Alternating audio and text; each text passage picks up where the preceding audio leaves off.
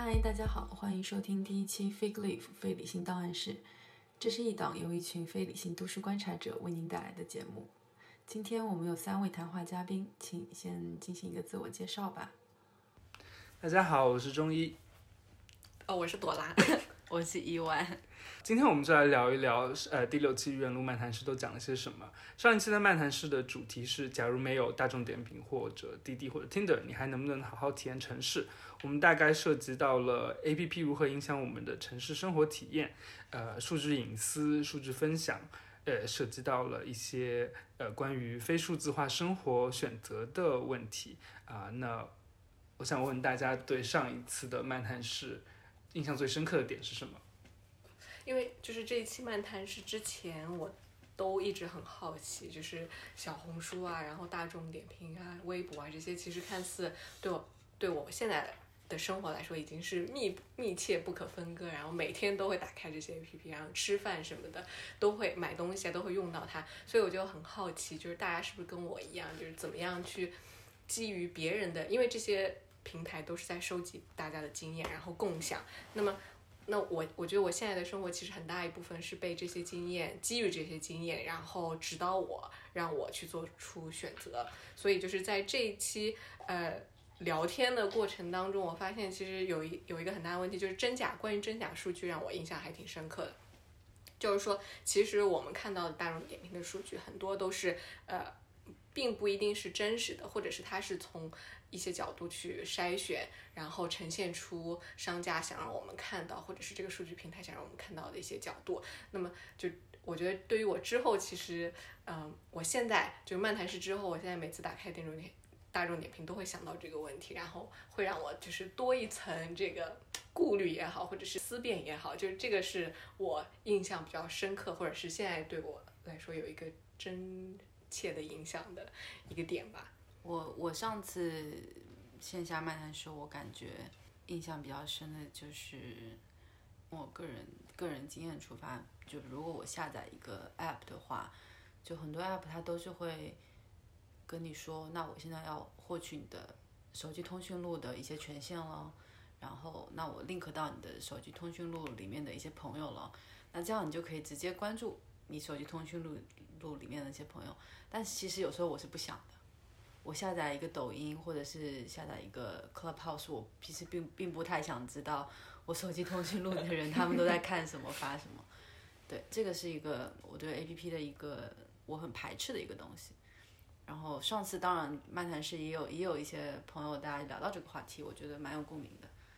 还有就是上次对线下漫谈室有一个就叶老师讲的，他说，呃，他说那我们有这么多的数据。我们被提提炼出来了，成了这么多数据，那有没有人能做一个 A P P 是来保护我们的数据的呢？我觉得这也是一个其实蛮能发散、蛮能去畅想的一个点吧。就这两个是我以毒攻毒，用一个 A P P 去保护你的数据。你你觉得呢？我觉得上次我印象比较深的一个点是，呃，有一位呃参加线下访谈的朋友说的，他说，呃，就是我们应该有选择。数字化或者非数字化生活的权利，或者是选择多大程度上数字化的权利，我觉得是第一点，呃，就是选择权的这个问题。还有第二点就是，呃，如果我们要最终解决这个我们与 APP 与这些智慧化的城市生活的之间的冲突和矛盾，并不是我们与 APP 呃之间去解决这个矛盾，而是我们与开发这些 APP 的人去来商讨出来，提供一个解决的方案，呃，包括。应该如何使用我们的数据？然后他们的盈利应该如何被限制，或者说是被更好的反馈给社会？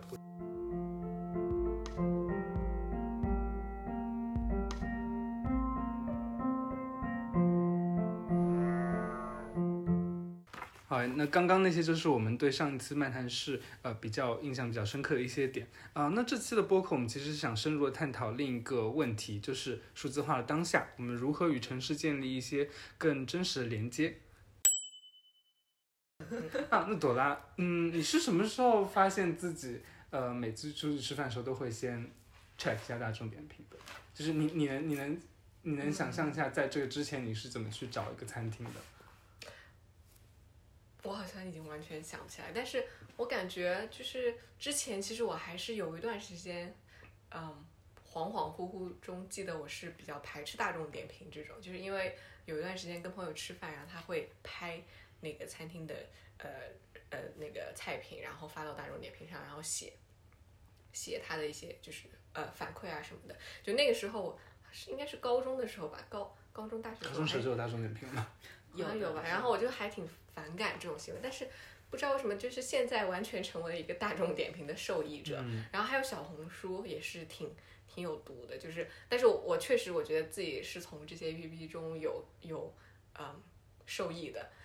切身体会的。就比如说我之前去买一个东西，就是给我呃妈妈买一个母亲节的礼物，然后我买那个项链的时候，我没有去搜。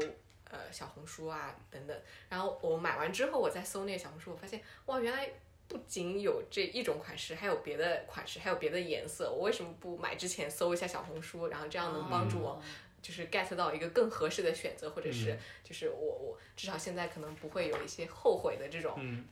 所以这个经验之后，我就发现之后我每次买东西，我都会先查小红书，因为就比如说它会让我嗯基于别人的一些经验，然后呃去省去很多的呃免得后悔吧。嗯我感觉是是有这种就是嗯这种功效。嗯，是哦。那你有没有觉得有没有过被小红书和大众点评？我我有我有一阵子也是，就是一定要出去吃饭，一定要看看点评，看什么菜好吃或者什么什么的。就是你好像真的被这个东西给给给给绑住了，你好像不看点评，你都不会吃饭，不会点菜了。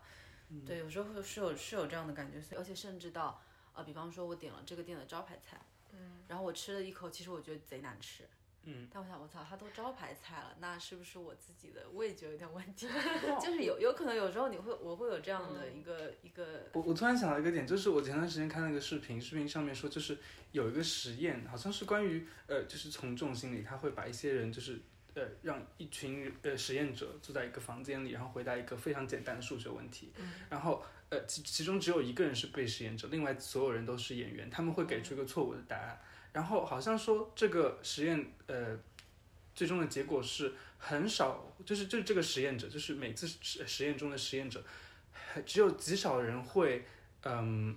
会会给出正确的答案，因为当其他的演员给出一个错误的答案时，都会看向他，就会就会嗯让他哦非常感觉到自己不合群，然后在这种压力之下，他就会他会就会给跟别人一样给出一个错误的答案，尽管他知道那个是错误的答案。就我觉得可能跟你刚刚说的，就是说我我去一个饭店里点了一个招牌菜，但是我觉得它不好吃，我会是怀疑我自己的问题。对我觉我觉得那个就是好像是一种差不多的嗯逻辑。但是我觉得如果我去一个呃评分很高的店，然后我我我点到了一个不好吃的菜，嗯呃，我肯定会给他一分一星的评价。我觉得这是我的义务，要告诉大家说，嗯，但是一分的评价，它其实不会被显示出来。就是如果他这个呃商家他去通过一些，就是比如说他花钱嗯买那个，嗯、他的评价榜单的呃前几位啊什么的，就是这些差评其实根本不会被大家刷到。如果他有很多评价的话，对嗯只会被淹没在那些好评或者是请就是 KOL 做来嗯。做的一些那个营销啊什么的。然后我今天好像就是搜那个呃淘宝上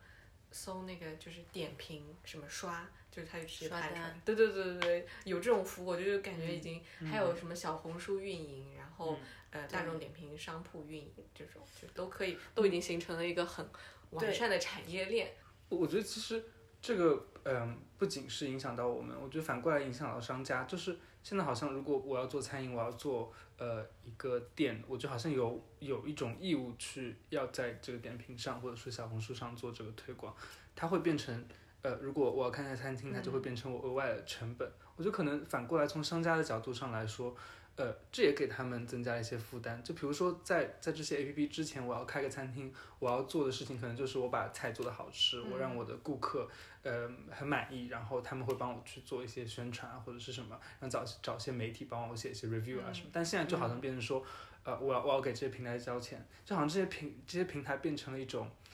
嗯、变成一种。信息的 monopoly 就是我必须要在这些平台上出现，我才能够有，我才能够做生意，我才能够呃维持我的我的销量。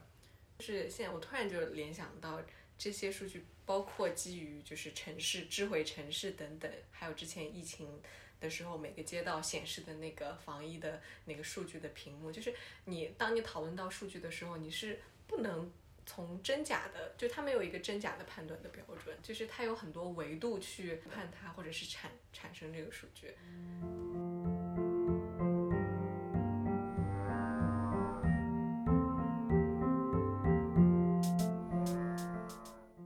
另外一个问题，就是我们在使用这些 A P P 的过程中，这些 A P P 都会呃可呃都会收集我们的数据，我觉得这个就牵扯到了呃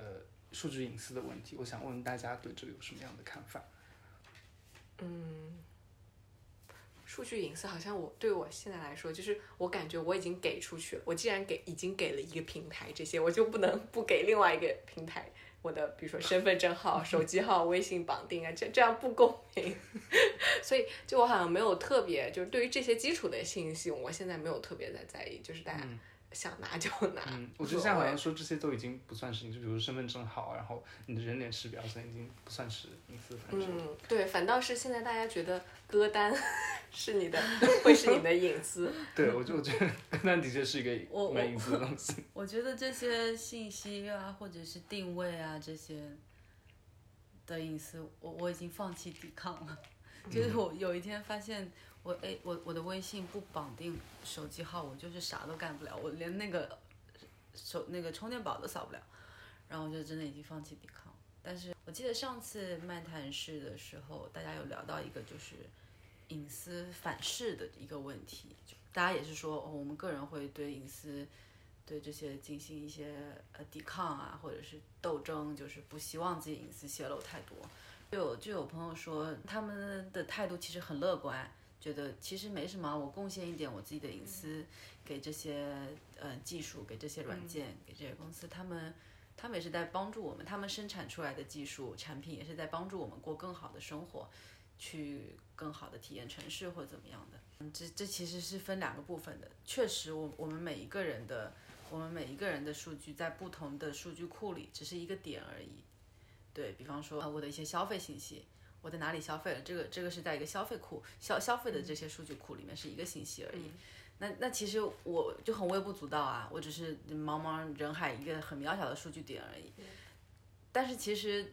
有这么多的，我有这么多的数据，我都在不同的数据库里，通过交叉比对，通过一定的，如果真的有心人去计算的话，它是可以找到我们个人的。可以就是非常精细描绘出我们个人的，嗯，也不能说我们就彻底放弃抵抗吧。其实我觉得整个疫情控制的过程就很好的反映出你刚刚说的那个那个呃那个状态吧，就是说大家比如说把自己的一个呃定位啊，或者是呃去过哪里的这个信息贡献出来，然后形成一个全国的这种网、防疫的网，然后但是如果一旦有呃对有一例。这个病呃一个疫情的发生的话，就可以马上追踪到你。这时候你就不再是那个网当中的一点，你就变成了一个真的一个可以随时触及到的。其实我觉得疫情中的这些数据的获取是政府在获取这些数据，它可能获取到就直接是你是谁，比如说呃监控的人脸识别，或者说是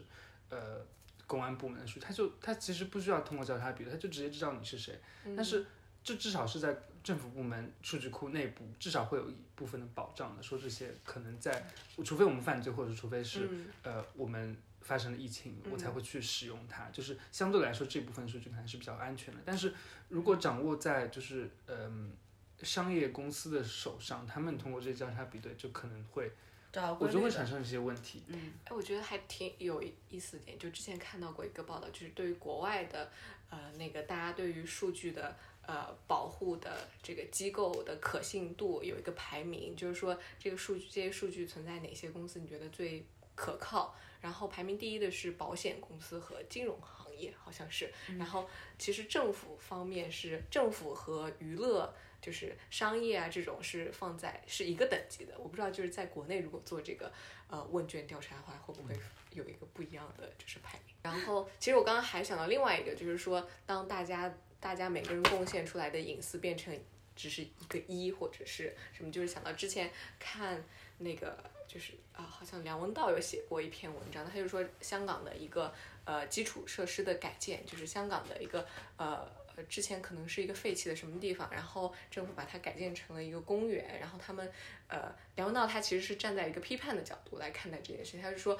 呃，政府改建这个公园，呃，其实只是把，呃，他会去，呃，计算多少人使用了这个公园，然后把它当做他政绩的一部分，然后这时候其实个人的一个生活，就是这个公园里面，呃。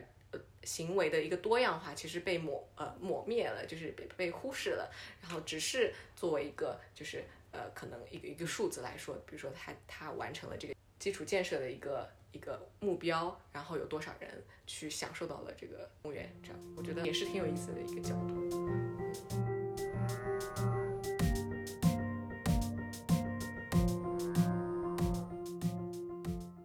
其实上次漫谈是我们十多个人对着。呃，技术发展还是持的一个比较乐观的态度，并没有说我们非常抗拒我们的隐私被获取。大家可能觉得说，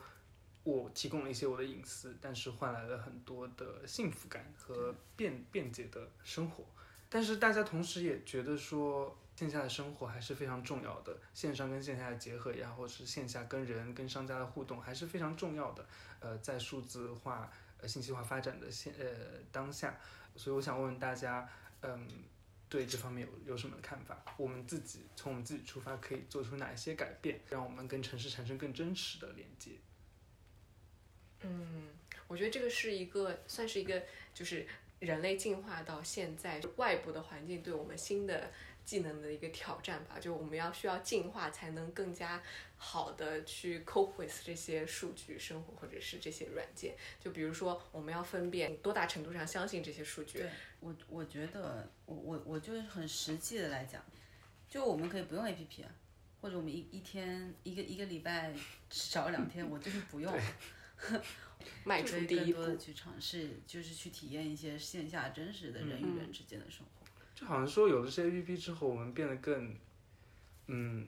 恐惧去尝试一些我们不知道的呃事物。但是可能我们自己可以做的就是抛弃这些恐惧，去真的去走上街头，去走进我们生活的环境中，去尝试一些呃自然而然的看到的这些店也好，看到的新的事物也好，然后再去通过我们自己真实的体验。来做出一个评价。我比如说，我今天发现一家店，我觉得它很好，我可能就会变成它一个长期的顾客。对，可以重新开启呃体验过程。觉得一个一个积极的技术，或者是一个更就是为大众着想的技术，它一定是给予了我们选择的权利的，就是它并不是一个垄断性的。其实还蛮少有这样的一个产品或者是 app 出现在我生活里，但是我还是对这个事情保持保持积极的态度吧。我。除了这些呃我们自己可以做的事情之外，其实我还想聊聊，就是在我们个人之外，比如说政府啊，或者说呃非政府机构，可以呃如何帮助我们去与城市建立这个更真实的连接。其实我可以想到的就是说，呃政府可能可以通过一些呃倡议或者说一些政策，去更加支持这些线下的。小的这些商家的他们的经营，帮助他们更好的去融入一个社区。比如说像十五分钟生活圈的概念，呃，就是鼓励大家更更多的去走上街头，去去体验他们周边的这种呃环境。我想采访一下你本人对十五分钟生活圈的理解是什么？我我我觉得十五分钟生活圈，嗯，它其实应该是一个城市的正常的状态，就是可能说呃在。呃，在战后的这种现代主义的规划下面，我们的城市变得非常的功能导向。呃，但是实际上，按照一个正常的呃演化的这种角度来看的话，嗯，就是我根本就不需要政府去提出这种十五分钟生活圈的概念。实际上，就我生活的十五分钟半径之内，就应该会自然而然的出现这些功能。你说这些功能是，比如说我们居民来做的是吧？嗯。一个生态圈，一个生是可能是一个生态圈的概念，就是说，但是是剔除工作，对不对？对，剔除工作，剔除工作现在问题就是你没有生活，就是 以前那些城市规划，他们只是在城市规划，他们不是在生活规划。现在才开始讲 lifestyle，才开始讲生活方式。所以，所以其实现在呃出现了，我们需要有这样的十五分钟生活圈的规划来帮助我们回到正轨的这件事情，就就表明说我们之前的规划或者说我们之前的城市格局可能出现了一些提出这个。的目的是让大大家不要沉迷于工作，就是多回归生活。你要多回归你的社区。但是我觉得我对这个有一点担忧，是十五分钟生活圈变成了十五分钟城市。我觉得这两是是不一样的概念。十五分钟生活圈它里面包括应该是我日常所需要的，比如说买东西啊，或者说是一些公共服务的设施。但是可能在实际操作过程中，大家会开始把一些不一定要出现在十五分钟生活圈内的设施放，一定要放在十五分钟生活圈内。哦比如说，呃，我们我们可以对比，比如说伦敦跟上海，伦敦可能演出的设施吧，就像剧场这种，它可能就是聚集在一个区，或者说这种高能，比如说 Barbican 或者这种呃中心，可能在整个伦敦就只有一个，在在整个英国能做到这样量子的这个呃场所，可能就只有这么一个。但是，呃，如果会，如果十五分钟生活圈这个规划发展成说，我十五分钟生活圈之内我必须有一个剧场，所以全市、嗯全市都布满了剧场，那可能说这个就跟城市的发展的规律就不太相符。可能说上海根本就没有这样的，比如说剧团，比如说运营的呃能力，然后资金去支持这样的这么多的这种文化的设施的发展，可能最后会变成一种负担。我一直会有这种担忧，就是说一个政策文件出来，它会呃被不停不停不停的加码，然后就变成一个可能跟它初衷非常相悖对，我觉。得好像特色小镇就是一个对。这样的事情。因为我觉得很多时候就是它会变成一种违背城市规律的事情。初衷是好的，我希望在十五分钟生活生活圈内，我可以接触到一个一个一个文化设施，一个 gallery。但是实际上，也许我并不需要在十五分钟的生活圈之内去有拥有它，我可能整个上海有一个，但是我还是会去，这不影响我的生活。嗯在我看来，就是十五分钟生活圈应该是一个回归 normal 的一个过程。而且应该是一个更加定制化的事情，对不应该变成一个标准化。嗯对我，我觉我觉得这种规划它的嗯本意应该是去更好的帮助它的行程，而不是去嗯去 babysit。不能太简单粗暴。对，不能太简单粗暴。可以有一期专门聊一下这个对对十五分钟可以可以。谢收听这一期的 Fake Leaf 非理性档案室。您可以在苹果 Podcast、Spotify 和小宇宙上搜索 Fake Leaf 非理性档案室，关注我们。如果您想深入组织，请在微信搜索并关注公众号“都市评论总局”，接收语言路漫谈室的活动讯息，参加线下讨论。我们下期再见。